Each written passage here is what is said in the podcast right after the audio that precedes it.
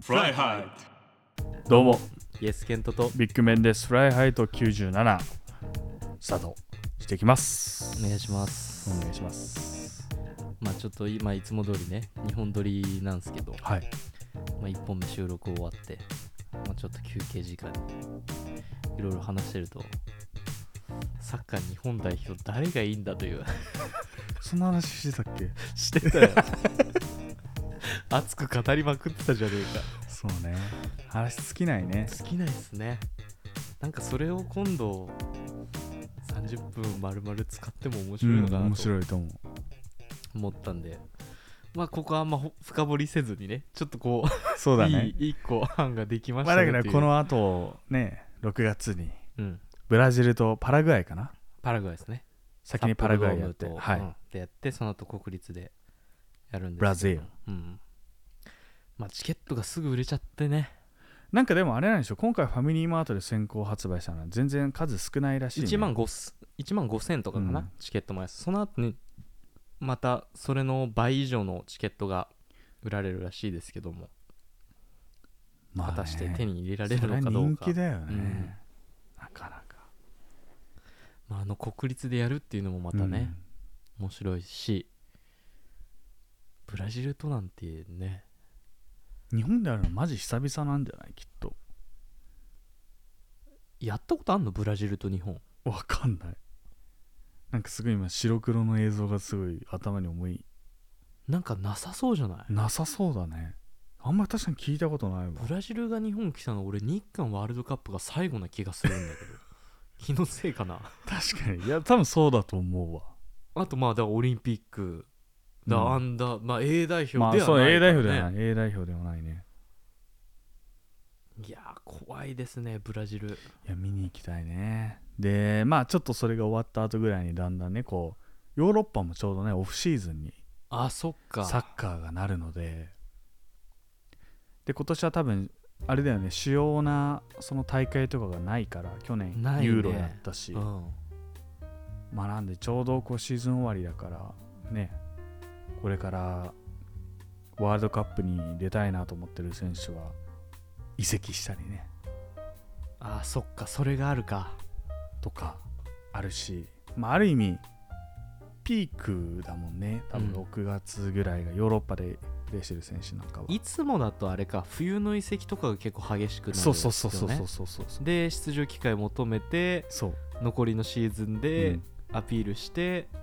夏開催だからちそょううどシーズン終わったタイミングぐらいま今で回がに中途半端なんだよね中途半端だね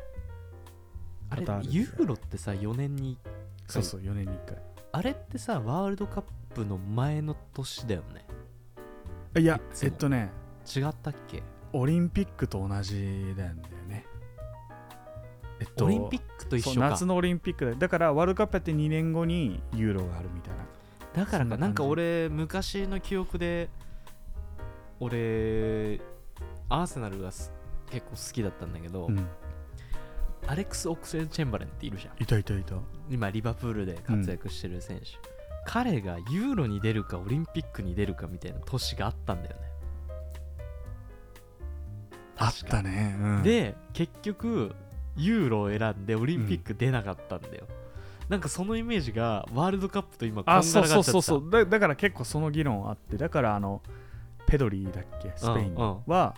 掛け持ちしたじゃんユーロやってあとオリンピックも出てみたいなあそっかそうタイミングで言ったらそうやる選手そうがだよね結構いるからでもそうすると選手的な疲労になっちゃうからっていうので、そうそうそうそえチェンバレンの時は確かユーロ2000でさうせでたんもだ、ね、プライオリティは絶対ユーロの方が高いもんね、高いそうなると価値として高いからね、うんそっちの方が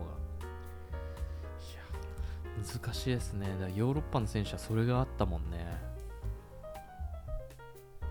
サッカーも面白いんだけどさ、うんアメリカで知ってるあの何牢屋に入れてる人が監視と一緒に脱獄したっていうニュースニュース知らない知ら本当そんなのあったそうのあったあったのあの女性看守が殺人未遂などの罪で服役中の男を連れて刑務所を出たきり行方が分からなくなってるっていう事件がで2人は恋愛関係にあったと見られて警察は女性監視と男の逮捕状を取り全米で今指名手配してるっていうえそういうニュースがあったのでこれ一つややこしいのが、うん刑務所に勤務していた監視の人がビッキー・ホワイトっていう監視56歳ねの女性女性うんうんうんで殺人未遂などの罪で服役したのはケイシー・ホワイト受刑者、うん両方ホワイトホワイトなのただ親族関係はないらしいんだけど、うんそうえでー2人でこの監視の方の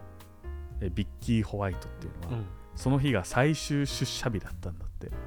はいはいはい最終出社日に恋愛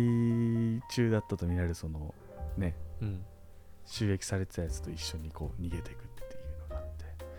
プリズンブレイクかいやーすよごいなプリズンブレイク見たことあるいや俺全部ないんだよあなんそうなのかところどころはあるんだけどプリズンブレイクも医者のサラ・タンクレディっていうのとマイケル・スコフィールドが、まあ、ある意味ちょっと恋愛関係っぽくなって、うんそのサラ・タンクレディが脱獄をちょっと助けるみたいなストーリーがあるんだけどうんこれもまさにそうだなと思ってまさにそうだで影響されてるんじゃないのか そうなだからめちゃめちゃ面白いで全く見つかってないんだって今すごいね乗り捨てた車とかは見つかったんだけどもう多分すごい遠くの方に行っちゃってるでもなんかアメリカってそこすごいなんだろうすぐ見つけるイメージ がそうあだよねるんだけどねなんかいなくなってから6時間後ぐらいに気づいたんだってそのへー刑務所でああの2人がいなくなってるっていうのですごい,、すごいなちょっとまずそこもね注目したいなとち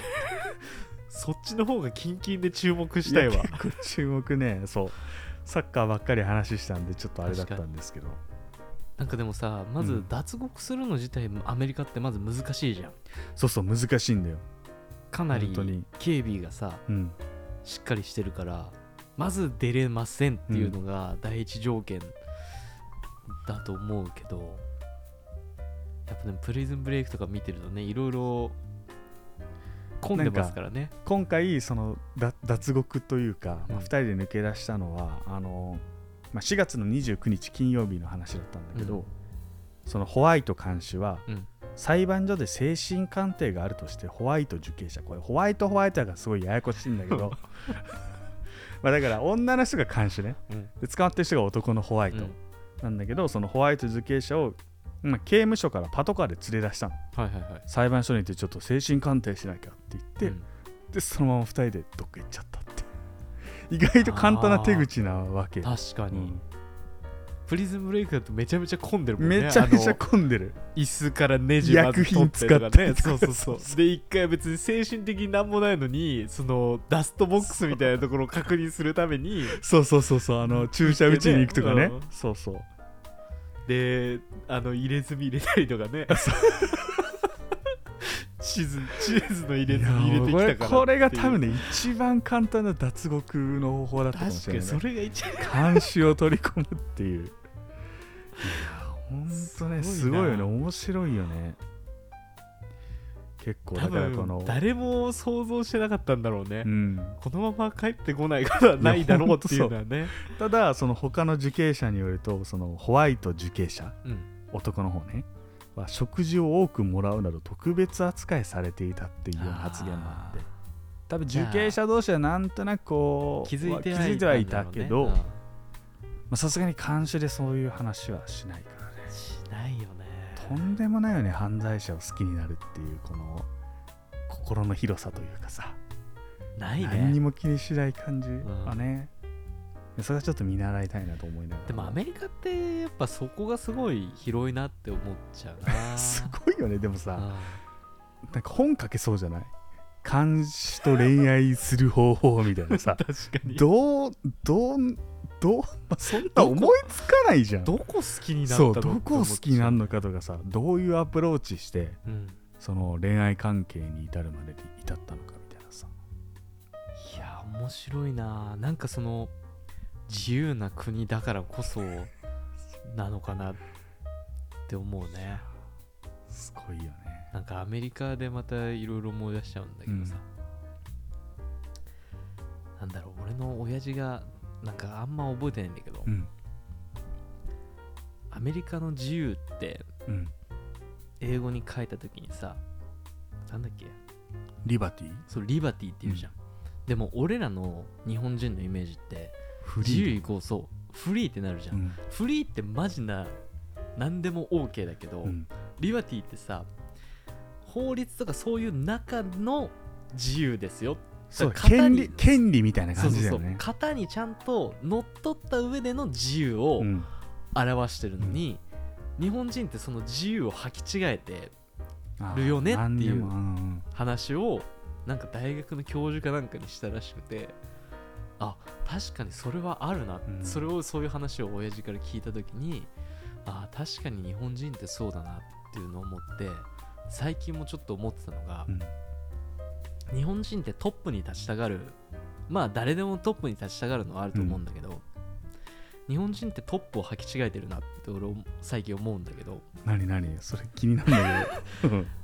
あのー日本人ってボスになりたがってるなって思っちゃうのうんでも外国人とかって見てるとリーダー的存在になってるのがトップだと思うんだよね、うだかんらまあサッカーとかでいう監督もそうだと思うけどキャプテンとかってことうんなんかトップイコールボス俺の言うことを聞けあーって感じが多い気がしちゃうんだよねでもなんかリーダーってやっぱさ俺と一緒についてきてようんっていう引っ張ってくれる感じがあるけど、ボスってやっぱりそのもう命令というか俺に従えよっていう、まなんかそっちになりたがってる人多くないかなって思っちゃってやっぱそこの考え方の違い間違って認識してないかなって思っちゃ結構そういう人がもう周りにいたってこといやいたというかなんか見てると、うんああの人ってボスだなあっーて思っちゃうそうなるほどね、リーダダーではないなーボスっていうね表現がなんかあんま良くないかもしれないよねまあね、ボスボスってうんいうね、確かにでもなんかそっちにさ寄ってっちゃってる気がするんだよね考え方が、そうなりたい人は確かに多そうなイメージはある、うんでもリーダーの方が絶対いいのに、そこになりたがる人ってあんまいない逆にリーダーになれるような人が少ないからじゃない、まあ日本はねそれもあるか多分ねリーダーにならない方が楽だもんねまあね、うん、そりゃそうなんだよね、ううんん、クラスとかでもさうん、学校の時とかものらりくらりしてる方が楽だし楽だ ねでリーダーになってるやつを林立てる方が楽しいしまあそれはある お前めっちゃ頑張ってんじゃんとかね言う方が楽しいし だからでももうちょいなんか日本からもそういうリーダー的存在がいっぱい出てきてくれたら面白いのかなというかいい国になってくんじゃないのかなっおて思っちゃうんだよねさすがやっぱ政治系チャンネルだからね、はい俺らは政治家とか見ててもボスだなって思っちゃうからね本当にそうだよ今日もポスト開けたら参議院選のさ夏に向けての、うんめちゃめちゃ入ってたけど全部見ないですすぐゴミ箱に捨てちゃった もなんかそこもそうじゃう、うんん、僕たちのためにって思うんであればなんかもうちょいそういうさ取り組みをもうちょっとしてくれてもいいのかな、なんかそういう選挙に向けてだけじゃんうんなんかもっとこう全体を通して結局最終的に選挙でこうなってますよっていうところまで加味してほしいかなそうねって思うんだよ確ね結局だから自己中というかみんな生き延びるのに必死だからうんね政治家はね 難しいよねそこのいや考え方またちょっとね政治の話はねちょっと僕も一個イエスケントと話したいなと思ったテーマがあるんでちょっとまた議論それ議論っすか議論系か な意見を聞いてみたいっていうね、ああはいはいはいいいあっするんでねちょっとそれはまた今度ね別そうのだね機会にお話ししたいなと思いますそ,、んなところで97スタートしていきます Sustainable together. えーサステイナブルのお時間があやってまいりましたはい今日はですねあのー大学のお話をちょっとしたいなと思いましてはいはいはいこの度ですねあのサンフランシスコの有名なスタンフォード大学うんにですね、2023年から、まあ、気候変動とサステイナブルに特化した学部がええ開設されるということで来年からそうなんですよで、まあ、なんでこれを今回報じるかっていうとそこに対してシリコンバレーの著名なベンチャーキャピタリストうんのジョン・ドーアっていう人がいるんですけど、うんまあ、そこの夫妻がですねこの学部に対して11億ドル日本円で1430億円ぐらいですね、の寄付をすると報じられたとすごいわどんだけお金あるんすかっていうまさにアメリカンドリームですね本当なんかさ前のエピソードで話した俺のジェラートの話がなんか切ないぐらいな感じがちょっとするんですけどすごいわまあ、この1430億円っていうのはその学術機関への寄付としてはうん元ニューヨーク市長のマイケル・ブルームバーグ氏が2018年にうん自身の母校のジョーンズ・ホプキンス大学に寄付した18億ドルに次ぐ過去2番目に大きな寄付額とはいはいはいうことですねいそれでも2番目なんだ それでも2番目なんでね そこも頭おかしいなと思うんだけどしいわもともとこのスタンフォード大学はうん年間数兆円の寄付ままあ、もらってるる、まあ、そのスポーツも含めてですね、で、まあなまあ、寄付の文化がまだまだ日本は発展してないっていうのもあるんだけそうどだねただそれと同時にスタンフォード大学はインターンみたいな形で、うんスタンフォード大学出身者の人たちにこう一斉にメールを送ったりするんだって、うんうんまあ、今こういう取り組みやってるんでぜひ寄付しませんかって、うんうん寄付するとあなたの名前つけますよとかそういう特典をする、まあ、きちんとしたそういう組織を持ってて、んまあ、その中で戦略的に寄付を集めてるっていう事情もあるんだけどまあね大体年間数兆円寄付が入るということで2014年には2兆円ですね寄付があったとでこれはスロベニア、ベラルーシ、ブルガリア、セルビア、エクアドルといった国の国家予算とほぼ変わらないぐらいの金額、2兆円って いうのは。世界的には60位から70位ほどの国家予算 2, 兆2兆円っていうのは、まあだからベラルーシ、ブルガリア、セルビア、スタンフォード大学みたいな、まあ、そんな感じぐらいの規模すごいなもういやすごいんですよ本当にでもアメリカの人たちってその、ぼ母校の愛が強いよね強いよね。でやっぱちゃんとそれ寄付して還元していこうっていう動きも、まあ、ある中で、まあ、この進学部の名前がまさに童話スクール・フォー・サステイナビリティってこのジョン・童話氏うんうんうんの名前が付けられた学部になると、すごいな。ごめんなさいこれ来年って言ったんですけど今年の9月でしたねえ、もうすぐじゃん2022年9月に開校しますすぐじゃん。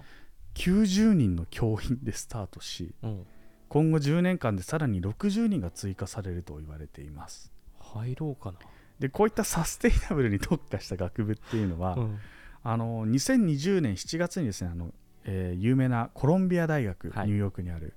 でもコロンビアクライメートスクールっていうのが設立されていますが、うん今回のスタンフォード大学の新設学部っていうのはこの分野の取り組みとしては最大規模になるとへいえ。うふうに言われています、まあだからかなり力を入れて、まあ、こういうサステイナブルとはどんなものなのかとか、うんまあ、あとはじ自身のその今後のキャリアに通じるための、まあ、そういった学べるプログラムを用意しているというような形になりますでこの寄付したジョン・ドーア氏はですねうんドキュメンタリー映画の「不都合な真実」というちょっと昔の映画なんですけどうん20年前ぐらいかな、うんのドキュメンタリー映画を見て気候変動問題に興味を持ち始めて、まあ、その後いち早くクリーンテック分野の投資だったりとかあとはテッドトーク、はいはいはいはい。プレゼン。ンのやつね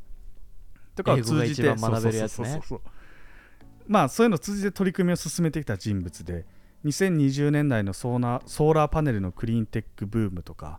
まあ、あとは近年新しく注目を集めつつクライメットテック分野を引き続き牽引し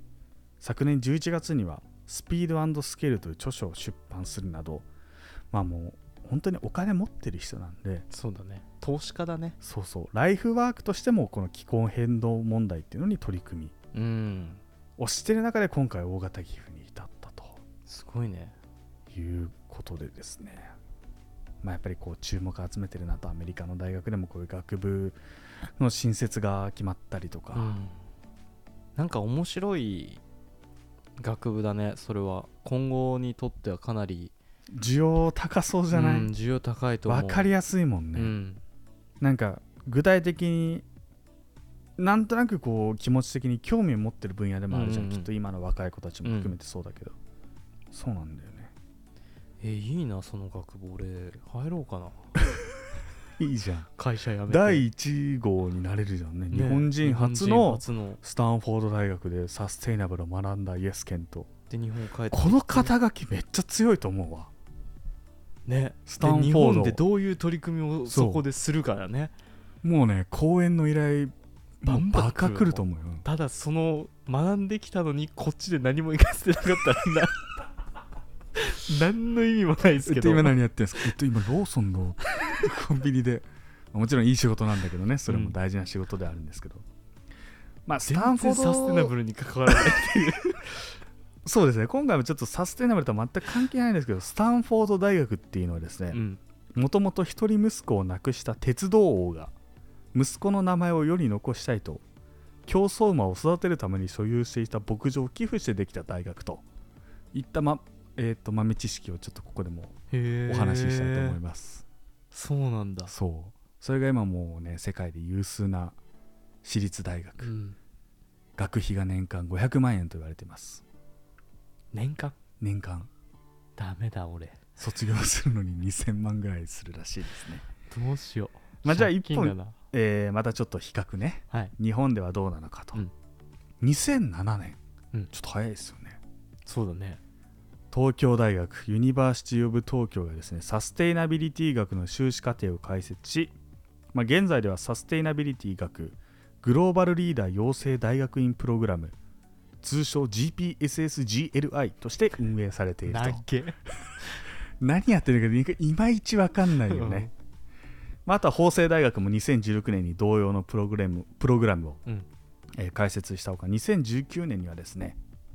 えー東京大国外国語大学、はいえーそして東京農工大学うん電気通信大学の3大学が共同で共同サステイナビリティ研究専攻を開設はいはいはい何やってるのかあんまり分かんないんですけおど、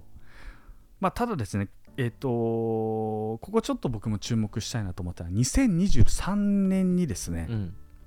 あの学生教員の半数が外国人というグローバル教育で知られる立命館アジア太平洋大学 APU はいはいはいはいがですね進学部サステイナビリティ観光学部をはい、うん、 2023年に開設することを発表しました大分だっけ大分大分だよね別府の方だよねそうそうそうそうでこの進学部は環境学国際開発観光学、まあ、地域づくりうん社会企業など9つの専門科目群でえ構成し持続可能な開発と観光の学びを通じて持続可能な社会を実現する人材を育てると、ほまあ、かなりこう力を入れて、えーこういった学部を作っていくとううんこの APU ももともとはこの学部は2022年まあ今年開設予定だったんだけど、うんまあ、コロナの影響でその留学生あの問題とかもあったから1年延ばして2023年にやりますとうんうんいうような今動きが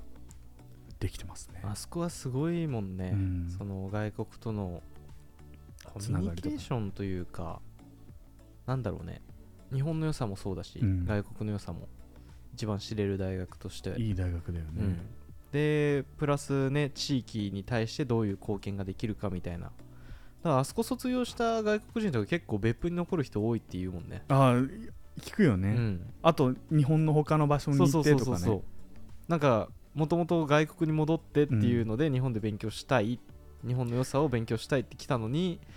とか、まあ、そのままねいやだから日本で残っこてしまのうとかね学部はなんかすごく面うん白面い白い化と思う学ね反応が起きそうな感じするよね。確かにね、いやでもなんなんとなくこうサステイナビリティみたいな問題って、うん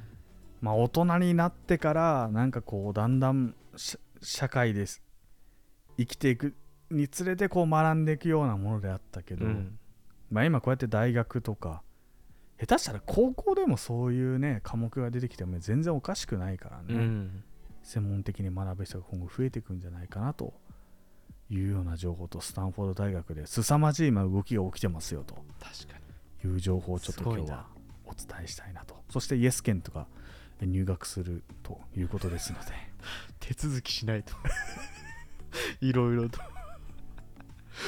サンフランシスコ住めんででもいやいいねそしたらもうでもどうしようかなお金が足んないかな奨学金クラウドファンディングでたま るかそれいいじゃん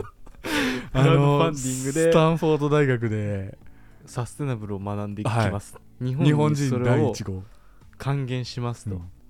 だから期間としてはかなり長くなってしまいますが必ずあなたた ちに利益として返しますこれまでの活動みたいなのだけどフライハイとポッドキャストを通じ てサステイナブルについて発信みたいなね、うん言えるもんね言える面白いこれで日本帰ってきてサステナブルの取り組みしつついや俺は JWAVE のレレギュラー番組いをや獲そうだよ得だってして絶対できると思うそれスタンフォード行ったらだってさすごいでかいな知ってそるれんはか徳島の女の子が、うん公立高校からスタンフォード大学に今年かなうん入学する子がいて、うんその子がすごい注目今集まって本も出してるぐらいなんだけすどごいねそれですらやっぱこう取り上げられるじゃん、うんだって中国人何人行ってんだよって感じな確か大に学なの確かにそうだねいやめっちゃ注目集まると思う行ってほしいなちょっと調べてみるわいろいろ頑張ってくださいちょっと俺でもそしたらめっちゃ勉強しなきゃいけないじゃ ん英語のいいじゃん時間がいそやれまでに本当日許さ本人第一号誰になるのか結構注目だな注と思う目だねうん確かにまあ今今年すぐにっていうのは難しいかもしれないけど、やっぱり入ってほしいからね、ちょっとそこ第一号になれるかないや来年とかに向けちてょっと注目したいね俺1年間勉強するのもありかもしれないな、うん今すぐ会社辞めて なんで辞めるんですかってサステイナブルサステナブルも学びたいんですよアメリカでっつってかっこいいじゃんええって言われるよかっこいいと思うよサンフランシスコで学べる しいやかっこよすぎるわそこでサステナビリティの会社作るのも面白そうあー外国でねそう逆輸入かそう逆輸入で日本持ってきて持ってこなくても面白いと思う逆にあそっちでもうやっちゃう、うわかっこいいなちょっと大学時代の思い出作りですみたいな感じでさらっとこう辞め る会社を4年間であーあこいいもう在学中にそう立そうちそ上うげちそゃうってそうってことね最近多いもんねそういう人おい大学中に在学中に高校生とかでも日本人でねいるもんねしてる人とかいるもんね面白いっすねそういうニュースがありましたねなかなかちょっとそれ日本語の記事であんま上がってなかったんでうん紹介したいなと思ってこの場で発表させていただきました、はい以上サステナブルトゥゲザーのコーナーでした手軽な幸せコンビニーツコンビニーツのお時間ですお願いします今日はちょっと僕がねいや初めてやってみようかなと初めてではないでしょ何回かやった、うん一 ?1 回ぐらいやってる3か回ぐらいやってると 思う、そんなやってたうん、えー今回紹介するのはですねセブンイレブンから出てますタルトタタンというスイーツなんですけどいいもタルトタタンって俺初めて聞いたんだ俺けども初めて聞いた今何か分かりますわかんないですタルト、これまあタルトなんですけどタルトを畳んだものタルト畳あーちょっと違むうコンパクトなタルトえっ、とまあ型の中にバターと砂糖で炒めたうんリンゴを敷き詰めてその上からタルト生地をかぶせてあこれリ焼ンいゴたなんだ、うん焼いたフランスのお菓子ですオねフランスなんだ、はいい、やちょっと食べてみていいですかどうぞでこれを聞くと今の聞くとちょっとこうアップルパイと同じような感じじゃないかとアップルパイな感じするわ美味し思うんですけれども、じゃあアップルパイとの違いは何かというと、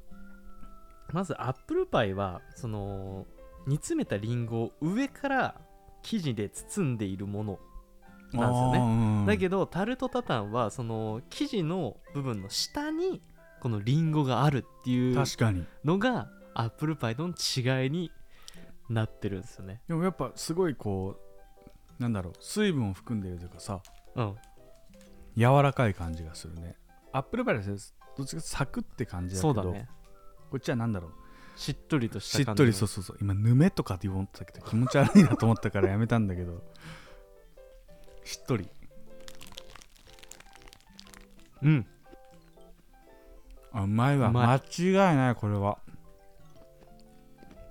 うまいなんてティーが合いそうなお菓子なんだ、紅茶が欲しいねほんとそうでしかも甘さもちょうどいいねこれさコンビニのクオリティじゃないよねない最近本当にコンビニのクオリティが上がりすぎてうん本当に怖いでこのタルトタタンなんですけどうん1個203円というおおえあ安いって思った今思っちゃう、んこの味でこの値段はでこの量はうん安いこれね580円だわ、あるねうん、でこれまあもしもうちょい結構いいところで出したとしてもこの大きさだったら400円ぐらいでうん、焼きたてとかな気がする500円いかなくてわもか400る円は絶対に乗ってるだろうなっていうぐらいのクオリティ、めちゃめちゃうまいもう完食しちゃいましたでまあカロリーがまあ286キロカロリーとまあまあまあっすかねうん30分歩けば消費されるぐらいのカロリー ですね確かにねまあこうちょっとこう今セブンイレブンでタルトタタンっていう名前がなんかいい、名ね、前がいいねタタンってこうね買っちゃうようなちょっと嬉しい名前ですね タルトタタンぜひこう気になった方はねセブンイレブンに行って最近出たんかなもしかしたそらんな気がする、うん名前だけこうずっとこう目には入ってたんだけど本当に買ったことなくて俺初めて見たけどね本 当ずっあずっとじゃないな本当多分ここ12週間ぐらいだと思うあそうなんだなかなか買えなかったからなあとなかなか見ないよねてか初めて聞いたもんだってタルトタタンっていう,、う名前ジャンルうん何ジャンルなのってか思っ分かんないけどうんた俺最初見た時このリンゴの感じがさちょっとビュブブリュレっぽあーいわかる感わかじるかなと思ってたらリンゴだったっていうので美味しいこうでアすップルパイとか好きな方うはんぜひ食べてみてはいかがでしょあうりがとうごかざいます以上コンビニーツのお時間でしたえーフライハイトエンディングの時間になりました、はいえーそして僕の終電が近づいてきました ということで今日はちょっとサクッとね、はい終わらせていきたいと思いますけどまあちょっとえオープニングで話したねその、誰がワールドカップ選ばれるんだって話はね、うんまたちょっと詳しく、ちょっとこのブラジル戦が終わった後とかにねうん、やっていきたいやりなたいと思いますので特別編になるかまあかなりね時間かかりそうなんで、うん特別編でもいいかなってちょっと思ったり思いますねでもこれはもう熱く語ってしま うのでいやそうですねこれメッセージ募集しても面白いかもねあ面白い誰があのいいっすかうんみたいな、今現在いる選手でもいいし、うんなかなか一回も選ばれてないけどこの選手選んでうら、 ん監督変えろみたいな意見でもいい、うんあそれいいです、ね、面白いねやっていきたいと思いますので、お願いしまおす、願いしますえーフライハイトは毎週水曜日と日曜日に最新エピソードが配信されます、はいえー Apple Podcast や Spotify など主要なリスニングサービスにてお聞きいただけます、えー先ほど言ってたメッセージはですね、はいあのインスタグラムの概要欄、えーにね、えー Google メッセージのフォームの URL がありますのでそこからじゃんじゃんメッセージを送っていただければなと思います、お願いしますなんか抜けてることないないですかいやいいんじゃないいつもと同じようなあよか感じよかったです ありがとうございますこの前見ないで言ってたからねもうだんだん分かってきた。大体ねえーここまでの相手はイエスケントとビッグマンでした。それではまた次回お会いしましょう。グッバイ